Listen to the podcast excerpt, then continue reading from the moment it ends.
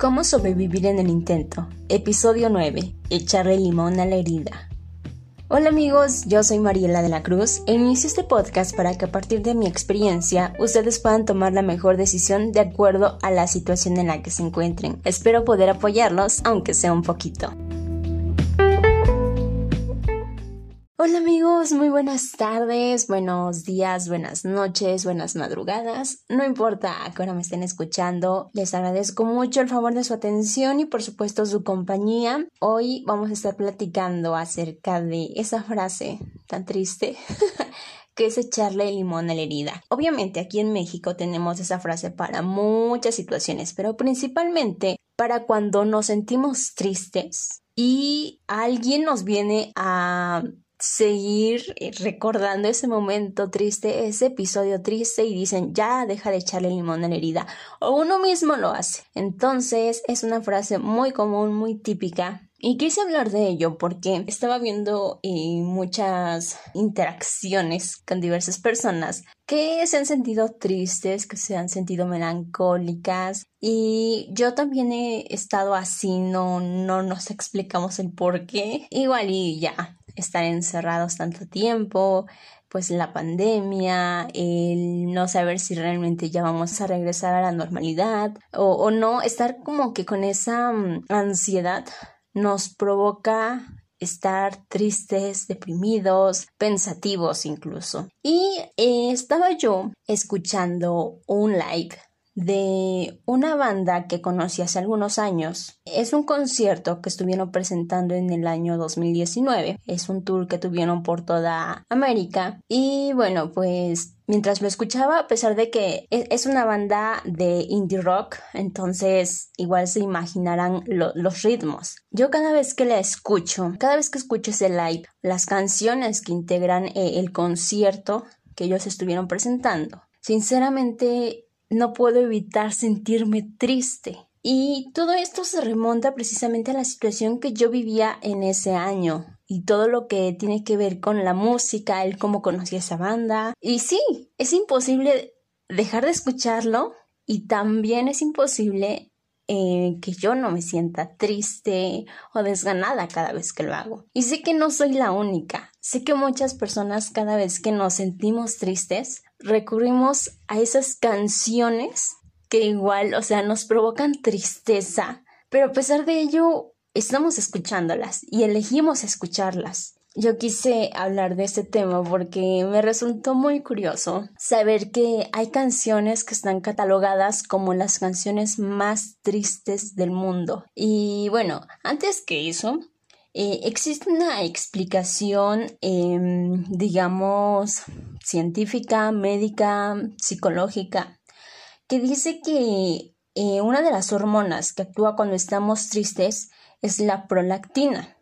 Y esta hormona eh, tiene que ver con la producción de leche, pero también está implicada con el desencadenamiento del llanto, lo que hace que cuando sintamos un dolor intenso a nivel emocional, aparezca esta hormona y genera una sensación de consuelo. Es totalmente una sensación, es algo imaginario, porque en realidad esa hormona no provoca la tristeza ni tampoco te alivia como tal, pero es la sensación que nosotros tenemos cada vez que escuchamos música triste. Es como que sabes que te está doliendo como tal, o sea, literal, echarle limón a la herida, sabes que te arde, pero dentro de ese dolor o dentro de ese ardor sientes un consuelo, un alivio, es, no sé, yo creo que si ustedes han pasado por situaciones complicadas en donde se sienten desganados, donde se sienten melancólicos, podrían entenderme. Y bueno, con respecto a esto, les comento que, que yo estoy buscando aquí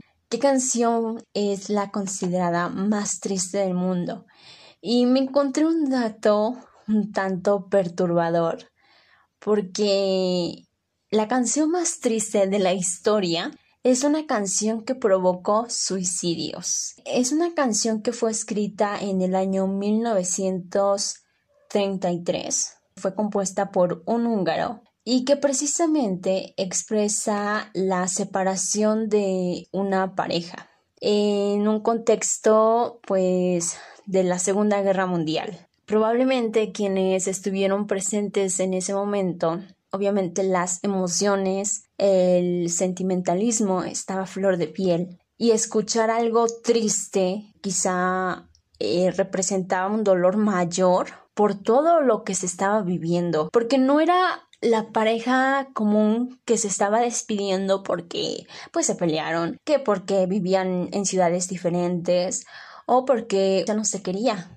sino porque estaban separados por una guerra donde murió muchísima gente. Entonces, puedo entender un poco de de cómo se sentía esa gente que escuchaba esas canciones tristes en ese momento. Y digo, está muy canijo eso. Em, esta canción, dicen que cada vez que alguien la escuchaba, terminaba llorando y era imposible escucharla y no terminar con lágrimas en los ojos, por lo que muchos productores se negaban a publicarla precisamente por, por el contexto, por la situación que se estaba viviendo en ese momento. Eh, les digo, esta canción fue escrita en 1933 y vio la luz hasta 1935. Dos años después fue publicada, pero esto eh, desafortunadamente provocó no solamente llanto en las personas que la escuchaban, sino también comenzó a provocar suicidios. Algo pues muy triste porque incluso se encontraban los los cadáveres de las personas que se suicidaban con partituras de, la canción e incluso llegó a prohibirse eh, la, la, reproducción de esta canción porque definitivamente estaban poniendo la vida social aún más complicada de lo que ya estaba en ese momento. Imagínense, o sea, llegar a, a escuchar esta canción, sentirte triste y que provoque el suicidio, yo creo que a lo mejor es un poco egocéntrico ponerme en ese sitio porque definitivamente pues no, no he pasado una situación tan conflictiva como esa, estar en medio de una guerra mundial. En ese momento nosotros nos encontramos en un episodio de, de la vida, pues que se va a volver una situación histórica, va a formar parte de la historia de, de los seres humanos en este planeta. Pero yo creo que una guerra tan devastadora como fue la primera, la segunda guerra mundial, pues fue más difícil. Eh, sin embargo, ok, no quitemos eh, ese mm, dolor que mucha gente mantiene ahora precisamente por, por familiares que perdieron durante esta pandemia, ya sea médicos que estuvieron eh, apoyando a personas con esta enfermedad o con este virus, a personas mismas que lo padecieron y todo lo que desencadenó todo esto. Eh, es triste y, y a veces el escuchar música nos ayuda a aliviar un poco ese dolor pero a veces esa música no es del todo alegre, sino es música triste que nos hace sentir entendidos, por así decirlo. Y es algo muy, muy curioso, que la música que produce hormonas de felicidad, pues también de alguna manera provoque esa sensación de, de devastamiento, de soledad. Y bueno, pues también hace algunos meses hablando eh, sobre este virus que actualmente está afectando mucho a la humanidad. El compositor Armando Manzanero en diciembre del 2020 perdió la vida a causa de esto. Y precisamente en Aristegui Noticias crearon un algoritmo a las canciones que el compositor yucateco tenía ellos em, verificaron que tenía 729 registros como autor, o sea, 729 canciones eh, compuestas por él y de ellas interpretó 681 canciones. En el algoritmo lo que ellos hicieron fue verificar en qué cuadrante estaban ubicadas sus canciones y pusieron enojo, felicidad, pusieron tristeza y pusieron pacífica. Sorprendentemente, porque sabemos que Armando Manzanero era un romántico, las canciones se ubicaron en el cuadrante de la tristeza. Obviamente había este, algunas canciones en enojo, otras en felicidad, otras en pacífica, pero la mayoría de sus canciones se ubicaban en tristeza. Y de esas canciones que se ubicaban en tristeza, la canción más triste, escrita por Armando Manzanero, era Te extraño.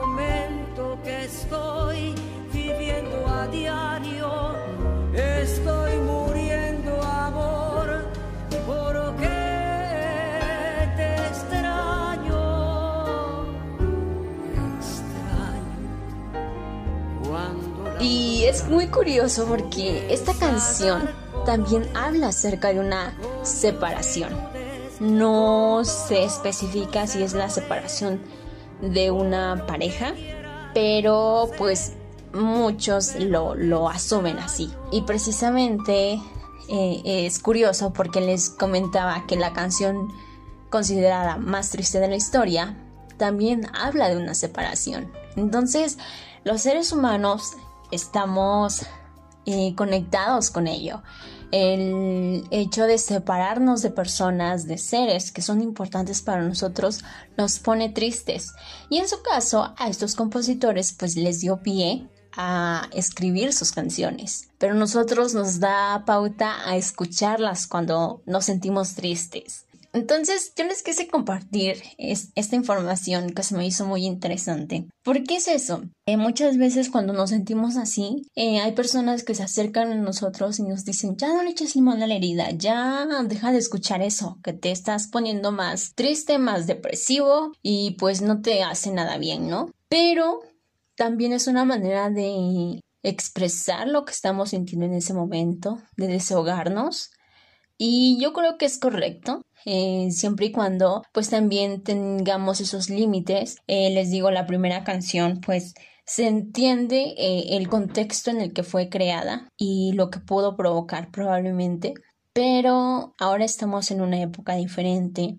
Y yo, como una amiga, quisiera decirte que si tú te sientes así y escuche las canciones que tú quieras, y si son aquellas canciones que te desgarran el corazón, que te hacen llorar a medianoche, pues lo hagas para desahogarte, pero que no se quede ahí, que también lo expreses con palabras, con actividades, desahogándote de otras maneras, incluso tomando terapia, o también desahogándote con tu familia, con tus amigos, tratando de, evitar esos episodios que te lleven a, asumirte si en una total depresión. Es normal aquí eh, estos estudios que encontré nos dicen que es muy normal que, que las personas nos querramos encerrar en ese mundo de tristeza cuando estamos tristes a través de canciones.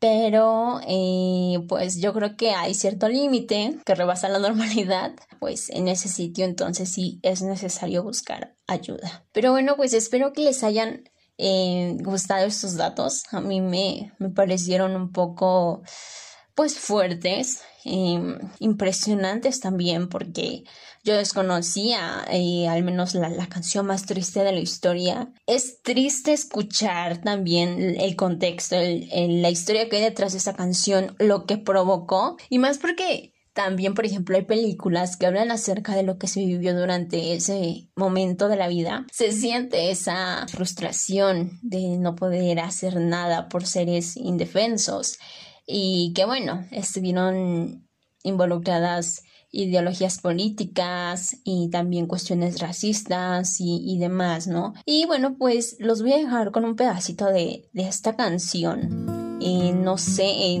les comentaba que fue prohibida por eh, la BBC, de hecho, porque dijo, o sea, si está provocando muertes, ¿cómo es que vamos a dejar que, que se siga esparciendo esta canción?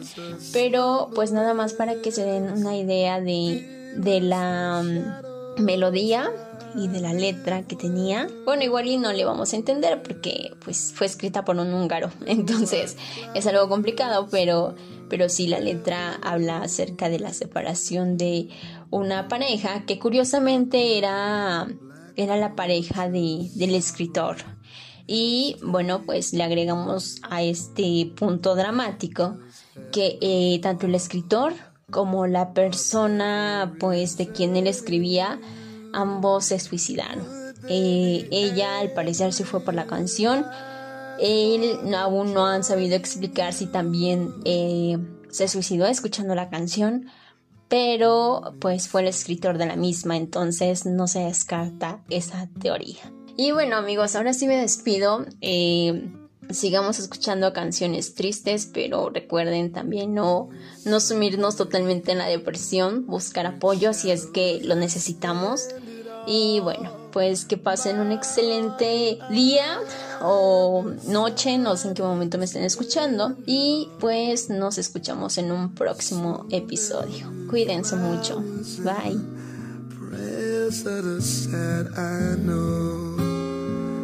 Let them not weep, let them know that I'm glad to go. Death is no dream, for in death I am caressing you. The last breath of my heart, I'll be.